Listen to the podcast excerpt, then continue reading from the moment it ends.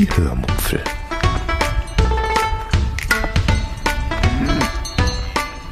Aus dem Tagebuch einer Allgäuerin.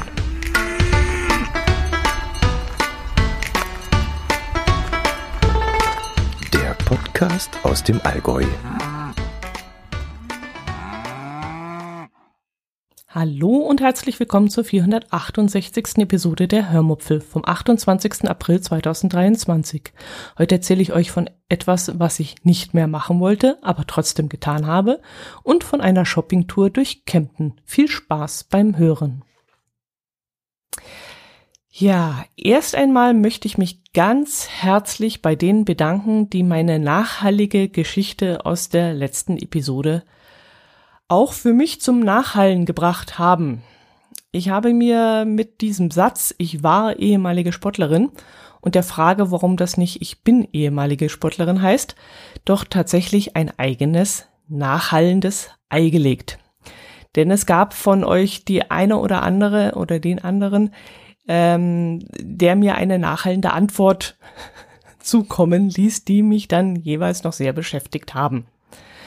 Als alles allererstes hat mir der liebe Jakob vom Ruhr-Podcast geantwortet, der das Ganze ganz pragmatisch mit unserer deutschen Grammatik erklärt hat.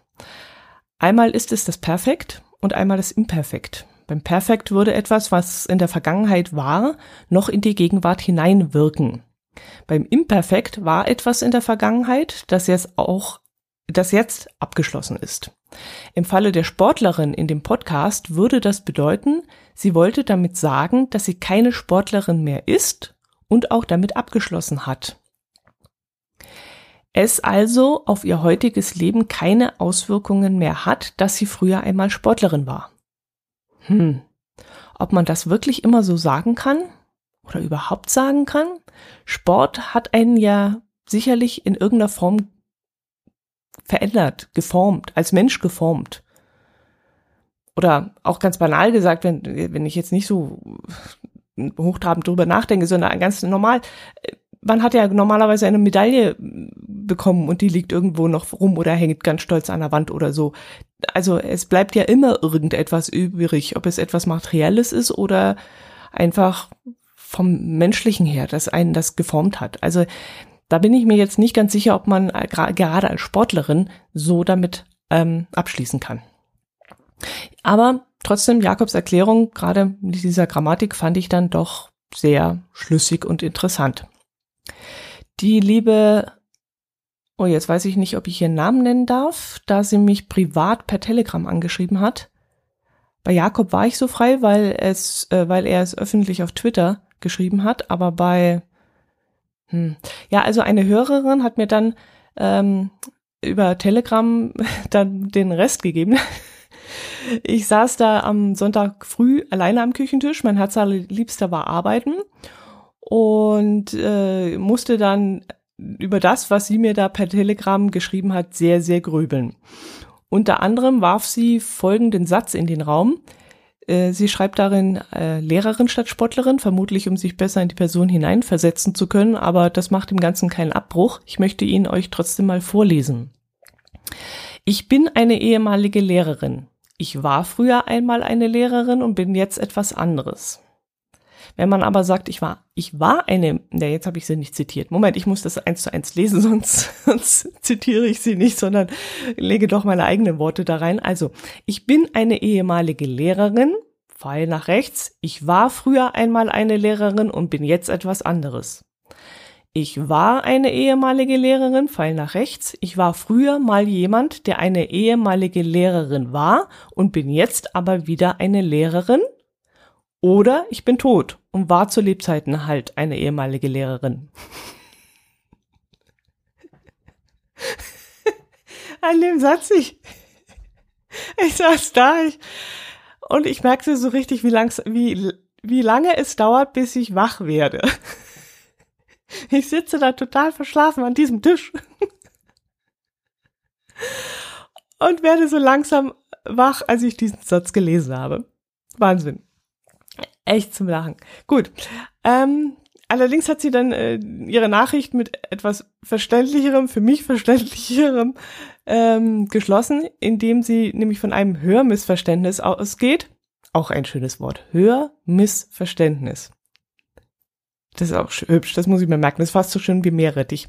Ja, äh, den möchte ich euch allerdings mal so eins zu eins vorlesen, ähm, weil auch da tue ich mich jetzt schwer, jedes Wort in meine eigene Sprache zu übersetzen. Also sie schreibt, ähm, über die Korrektur von Ich bin eine ehemalige Lehrerin zu Ich war eine ehemalige Lehrerin wäre ich auch gestolpert.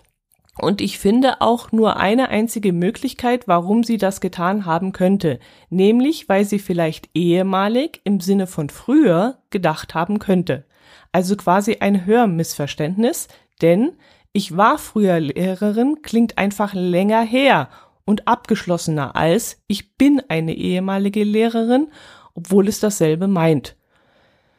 Und das jetzt aber noch mit grammatikalischen Regeln belegen zu können, dafür ist meine Schulzeit nun doch ein wenig zu lange her. ja, und das ist jetzt, das geht ja in Richtung dem, was äh, Jakob da zu mir geschrieben hat. Ähm, ja, vielen herzlichen Dank euch beiden und auch den anderen, die noch geschrieben haben, ähm, für eure Auseinandersetzung damit. Äh, mich hat's dann hinterher wirklich noch einige Zeit verkopft und ich ähm, dachte mir dann auch irgendwann, Mann, Mann, Mann, Mann, Dotti, was machst du dir ein Hirn? Das gibt's doch wohl nicht. Aber so ist es manchmal. Aber daraus nehme ich jetzt das Hörmissverständnis mit. Das finde ich schön. Gut, äh, fangen wir mit dem aktuellen Thema oder den aktuellen Themen der vergangenen Woche an. Auch so ein Ding, aktuell vergangen. Äh, okay. Ähm, ich habe schon wieder getan.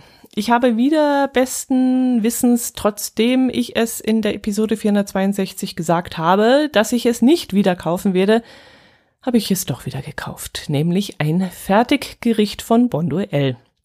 Könnt ihr euch noch erinnern, dass ich euch von dem Fertiggericht erzählt habe, das sich in einer aufrecht stehenden Tüte befindet, die man für circa eine Minute in die Mikrowelle stellen muss. Mir hat dieses Lunchbowl, wie es richtig heißt, ähm, damals nur mäßig geschmeckt, weil sowohl der Geruch als auch der Geschmack sehr Gemüsebrühe-lastig war. Aus diesem Grund wollte ich es dann auch nicht nochmal kaufen. Aber jetzt waren die Gerichte im Angebot. Und aus lauter Neugierde, ob die anderen Gerichte oder Arten auch so schmecken wie das erste, habe ich mir zwei weitere davon zu einem Preis von je 1,99 gekauft. Und das erste mit äh, Gartenerbsen, Dinkel, Schwarzaugenbohnen, Kirschtomaten, rote Paprika und Oliven habe ich jetzt mal ausprobiert und wollte euch nun davon erzählen. Ja, auch das ist, oh Wunder, nicht wesentlich besser als das erste Gericht. Es schmeckt auch überwiegend nach aufdringlicher Gemüsebrühe. Allerdings fand ich diese Mischung aus Bohnen, Erbsen und Dinkel erstaunlich gut, was mich auf die Idee gebracht hat, mal nach einem Rezept zu suchen, in dem diese drei Komponenten enthalten sind. Also die Kombination, die fand ich nämlich richtig lecker. Vielleicht kann man ja etwas ähnliches selbst herstellen und das Ganze als Pfannengericht nachkochen. Ach übrigens, das war ein veganes Fertiggericht, also so etwas ähnliches wie ein Ersatzprodukt. Grüße gehen raus nach Wien. äh, dann weiß ich nicht mehr, ob ich es hier im Podcast oder auf dem Telegram-Kanal oder aber überhaupt nicht erzählt habe. Aber ich habe nach der Wintersaison und vor der Sommersaison mal alle meine Sommerhosen anprobiert und dann leider festgestellt, dass ich dringend abnehmen sollte, wenn ich in diese hineinpassen möchte. Das wundert mich zwar ein bisschen, weil ich nicht hm, wesentlich, nee, gar nicht mehr wiege als letztes Jahr um diese Zeit.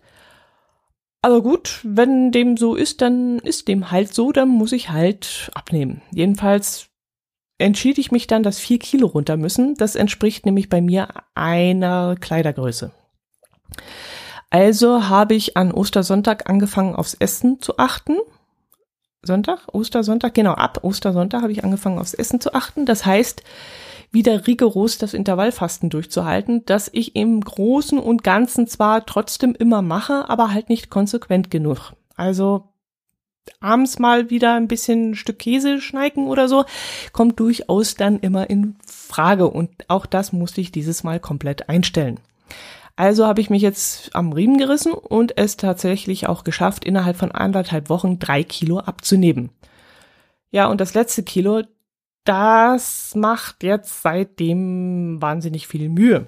Unter der Woche geht es grammweise bergab und ich bin ganz stolz, es gegen Wochenende geschafft zu haben. Aber dann am Wochenende lege ich wieder genau diese Gramm wieder drauf. Aber ich hoffe, dass ich es bis zum, ja, bis zum Urlaub doch noch schaffe. Hab ja noch einige Zeit, aber dass ich jetzt an diesem einen Kilo so rumknapsen muss, das ärgert mich schon ein bisschen. Ja, das war das. Dann kommen wir zum eigentlichen Hauptthema dieser Episode. Ach, doch schon. Äh, weil ich mittlerweile so dermaßen urlaubsreif bin, habe ich mir mal spontan und ohne dass es eigentlich zeitlich auf der Arbeit möglich gewesen wäre, einen Tag freigenommen. Und zwar für mich freigenommen. Also irgend, ohne irgendwelche Verpflichtungen oder mit dem Hintergedanken, den Tag zu nutzen, um irgendwelche nützlichen Dinge zu erledigen, sondern einfach nur für mich. Und wie geht das besser, als von zu Hause einfach wegzufahren? Und wenn es nur für einen Tag ist und wenn es nur in die nächste Stadt ist, das reicht ja schon. Gut, ich hätte jetzt auch einen Ausflug nach München machen können, aber erstens war das Wetter nicht gar so prickelnd angesagt worden und zweitens gab es das 49-Euro-Ticket noch nicht und wenn es das gegeben hätte, wäre es einfach zu teuer. Und das kostenlose Bayern-Ticket bekomme ich auch nicht mehr, seitdem ich nicht mehr regelmäßig in dem Supermarkt einkaufe, in dem man Punkte fürs Bayern-Ticket sammeln kann. Deshalb und sowieso lange Rede und kurzer Sinn, bin ich einfach mal nur mit dem Auto nach Kempten gefahren. Ich war dann, wie gesagt, darauf vorbereitet gewesen, dass es regnen würde, weil es die Tage zuvor durchgeregnet hatte und auch teilweise geschneit hatte. Die Wettervorhersagen waren auch schlecht. Aber kaum, dass ich mein Auto auf dem Parkplatz abgestellt hatte, brach die dichte Wolkendecke auf und die Sonne strahlte in voller Kraft. Und ja, wer hatte morgens trotzdem die dicke Winterjacke angezogen?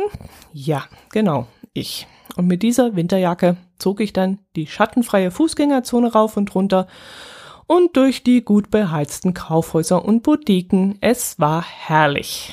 Ah. Ja, dann erzähle ich euch mal von drei Highlights, die ich da mal rauspicke, denke ich. Drei Highlights auf diesem Einkaufsbummel. Von dem veganen Kleidergeschäft, von dem Buchladen und von dem neuen Sushi-Restaurant. Fange ich am besten von vorne an. Ich war ja gar nicht mehr so früh dran. Es war schon so gegen, ich würde jetzt mal schätzen, 10 Uhr oder so. Und trotzdem waren die Straßen noch recht leer. Deshalb nehme ich an, fiel mir auch zum ersten Mal diese Boutique in diesem einen Gebäude auf, an dem ich bestimmt schon eine Million Mal vorbeigelaufen bin, ohne dieses Geschäft je gesehen zu haben. Die Boutique liegt in einem Gebäude, das spitz zu einem großen, riesengroßen Platz ausläuft. Und in dieser Spitze des Gebäudes befinden sich nebeneinander zwei Eingänge. Einer führt zu einem Bistro, Café, Pizzasnackbar, keine Ahnung, was das ist. Und der andere zu dieser Boutique. Da das Bistro aber immer ganz viele Tische, Stühle und Sonnenschirme vor der Tür stehen hat, geht der Eingang zu diesem Modegeschäft völlig unter. Und wenn man dann links an dem Gebäude vorbeiläuft und dabei eigentlich an den Schaufenstern der Boutique vorbeikommt, dann sackt die Straße ziemlich steil nach unten ab und führt den Berg hinunter und das Gebäude rechts neben einem mit den Schaufenstern verschwindet dann in Überkopfhöhe.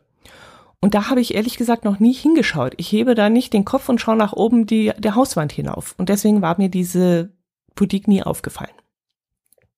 Doch dieses Mal habe ich das Geschäft endlich einmal gesehen, habe dann, habe dann ganz verdutzt die Hauspfade hinaufgeschaut, habe dann sofort einen Eingang gesucht und nach ein bisschen Suche auch gefunden und bin dann ganz neugierig in diesen langen, schmalen Raum hineingegangen.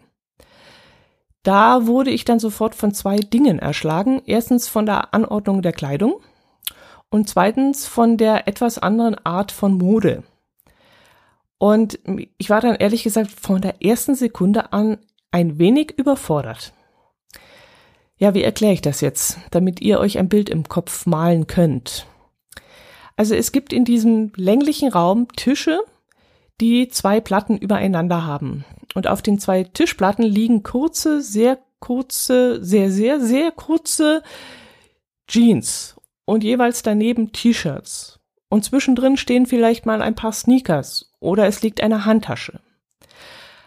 Also wenn ich ein T-Shirt suche, muss ich mit den Augen die gesamte Tischplatte abscannen, ob etwas zwischen den dort liegenden Hosen und Schuhen und Taschen liegt.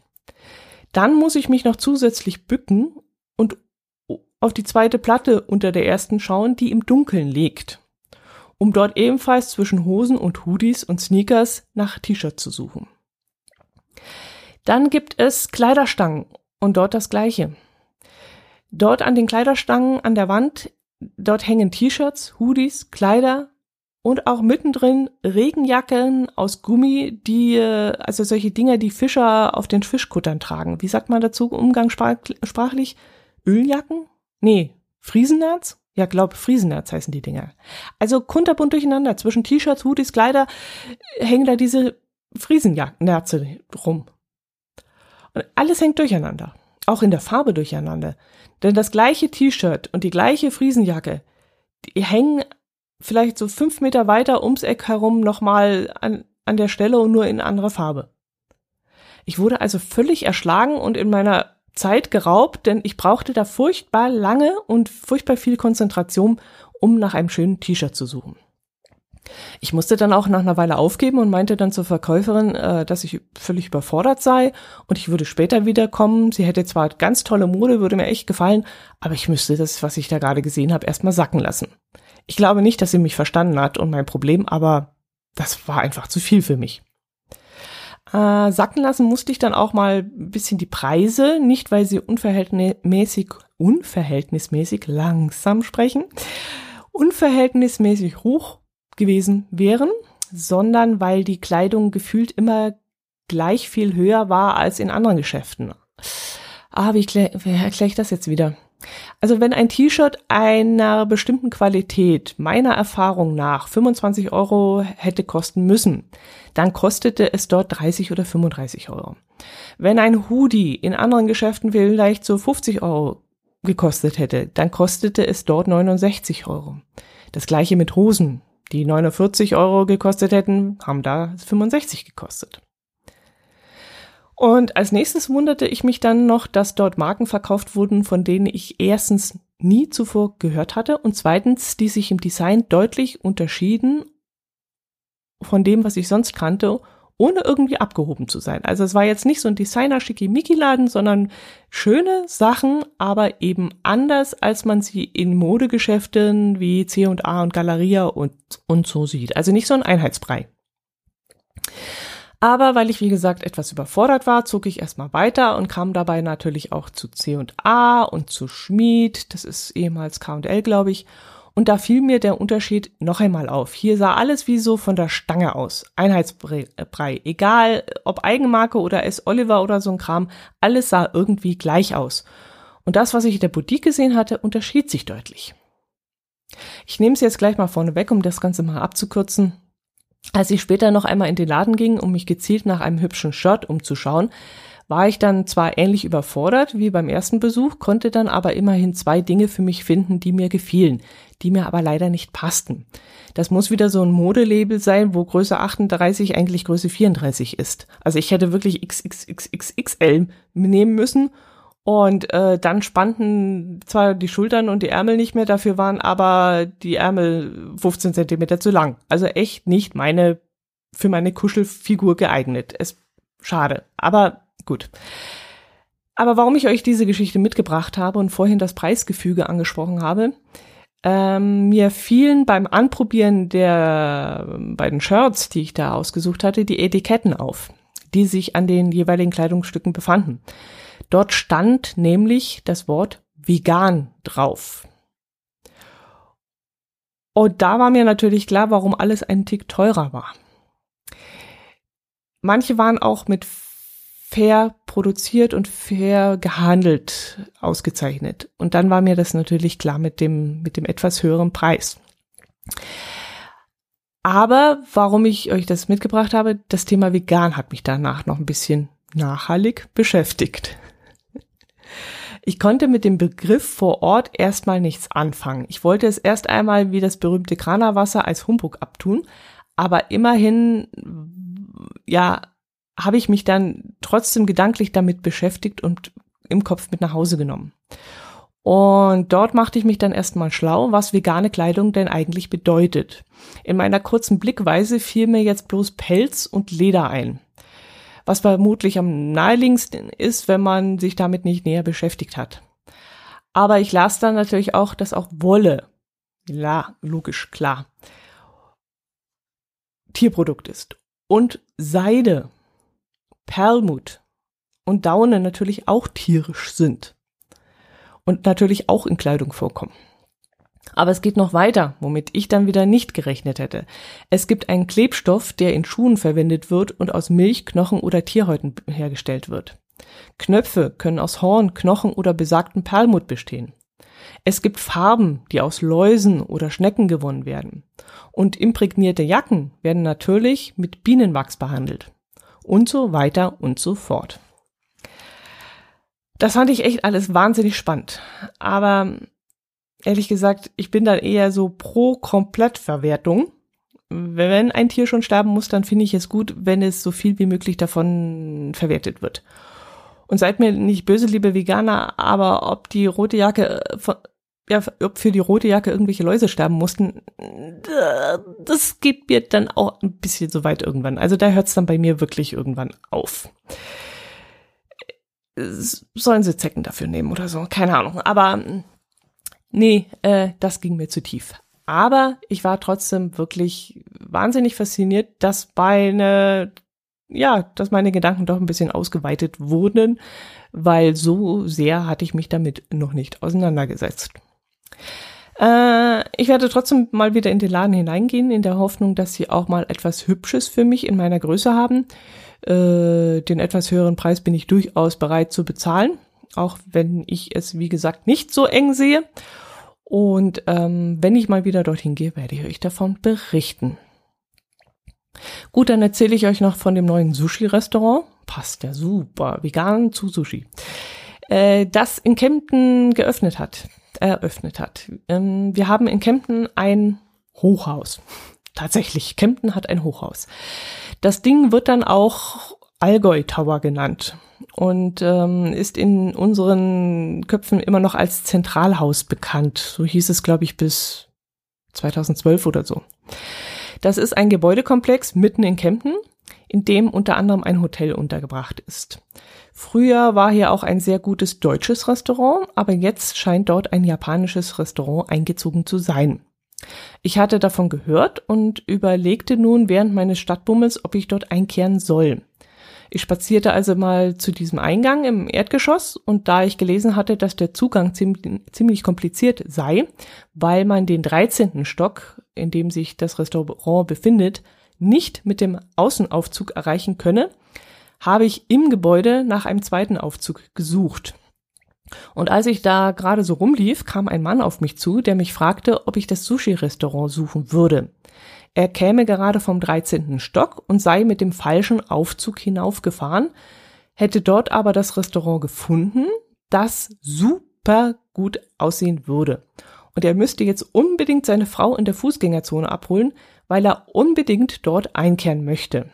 Es würde fantastisch aussehen und er hätte auch einen kurzen Blick auf die Speisekarte werfen können und es ähm, als sehr, sehr, sehr lecker äh, eingeschätzt.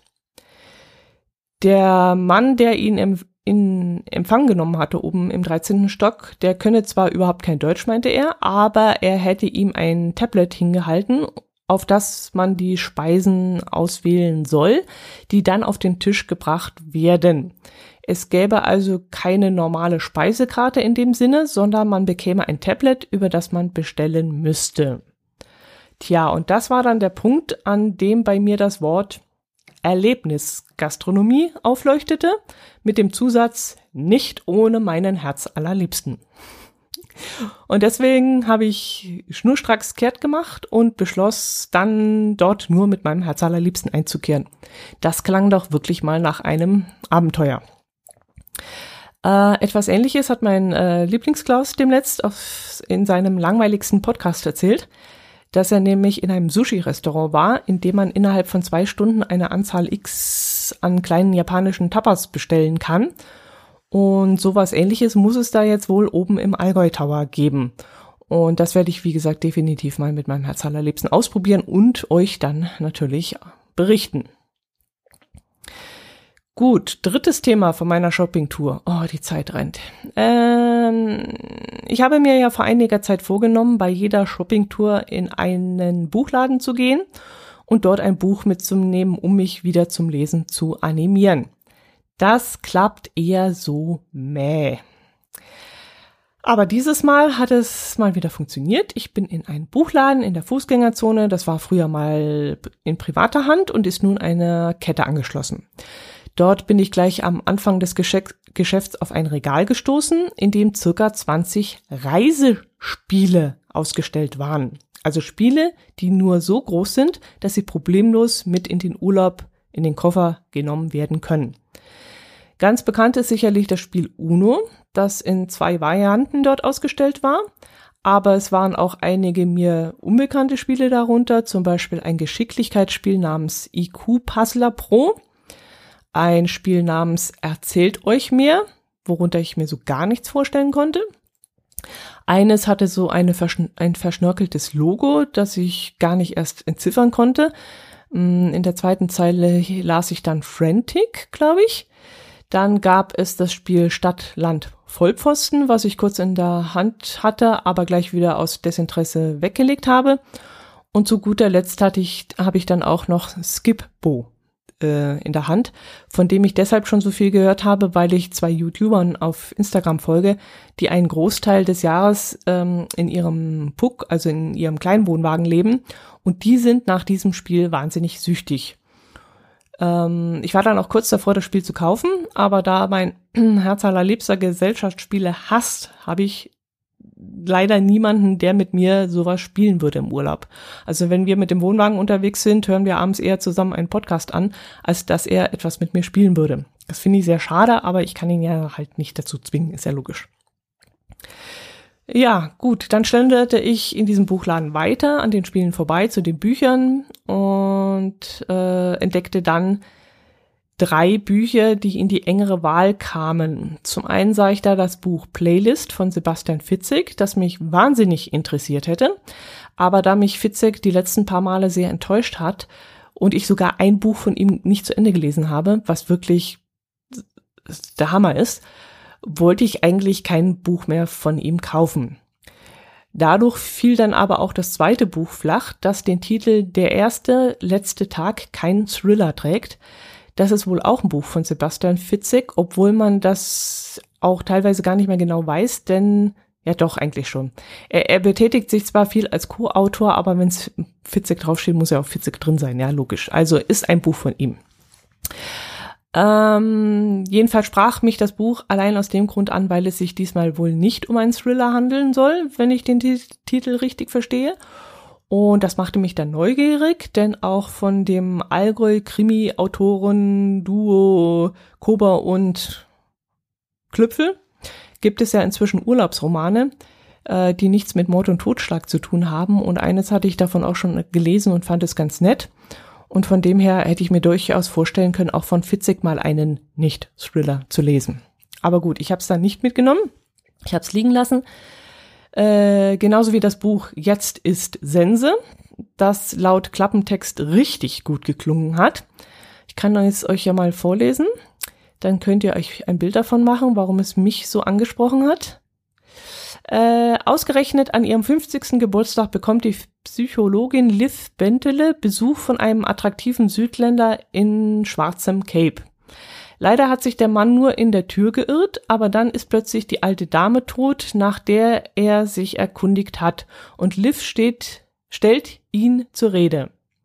In Wahrheit sei er Thanatos, der griechische Gott des sanften Todes, antwortet er freundlich, und ja, es deprimiere ihn zutiefst, wie unwürdig das Sterben heute sei.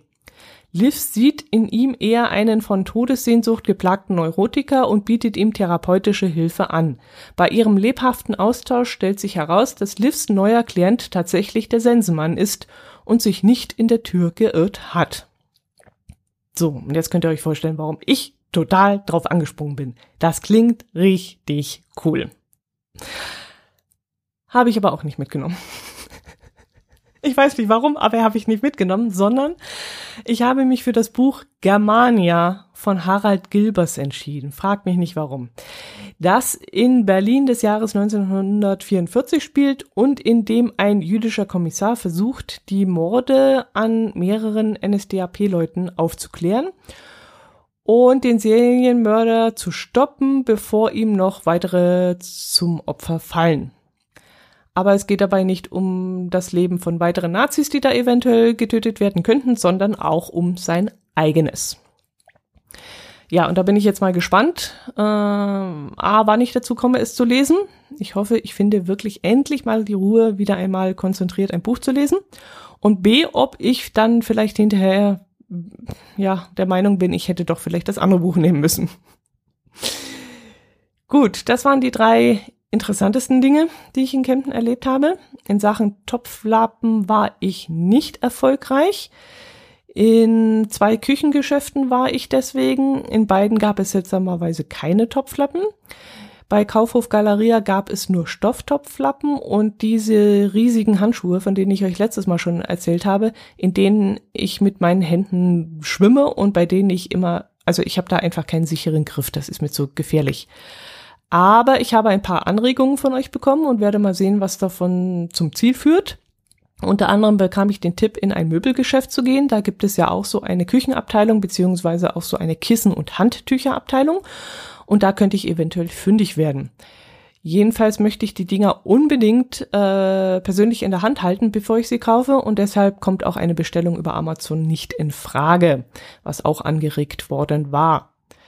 Äh, auch die Sache mit den Handtüchern. Es gibt ja durchaus die Möglichkeit, Dinge mit, äh, also ein Handtuch zusammenzufalten und damit heiße Sachen anzufassen. Äh, Finde ich vom Handling gewöhnungsbedürftig. Ich mache es manchmal, gerade wenn ich eine Auflaufform aus, der, aus dem Ofen hole, dann mache ich das. Pfannen fasse ich lieber dann doch mit Topflappen an und auch Topf, na, Topfdeckel nehme ich auch immer Handtuch dazu, ja aber ich möchte halt etwas in der Küche haben, wo wir beide verwenden können. Und ich glaube, das mit dem Handtuch ist jetzt nicht unbedingt etwas, was mein äh, Herz allerliebster verwenden würde. Ja, dann wollte ich euch eigentlich auch noch was von der Kunstunterführung erzählen, aber dazu ist jetzt echt keine Zeit mehr. Es ist wirklich schon länglich geworden. Aber vielleicht mache ich das das nächste Mal. Gut, das soll es gewesen sein. Ich wünsche euch ein... Ach, vom Garten hätte ich euch noch erzählen können. Ach, vielleicht auch nächstes Mal. ich wünsche euch ein schönes Wochenende, eine schöne Woche. Ich danke für die zahlreichen Rückmeldungen, freue mich auch auf weitere Rückmeldungen und macht es gut. Servus.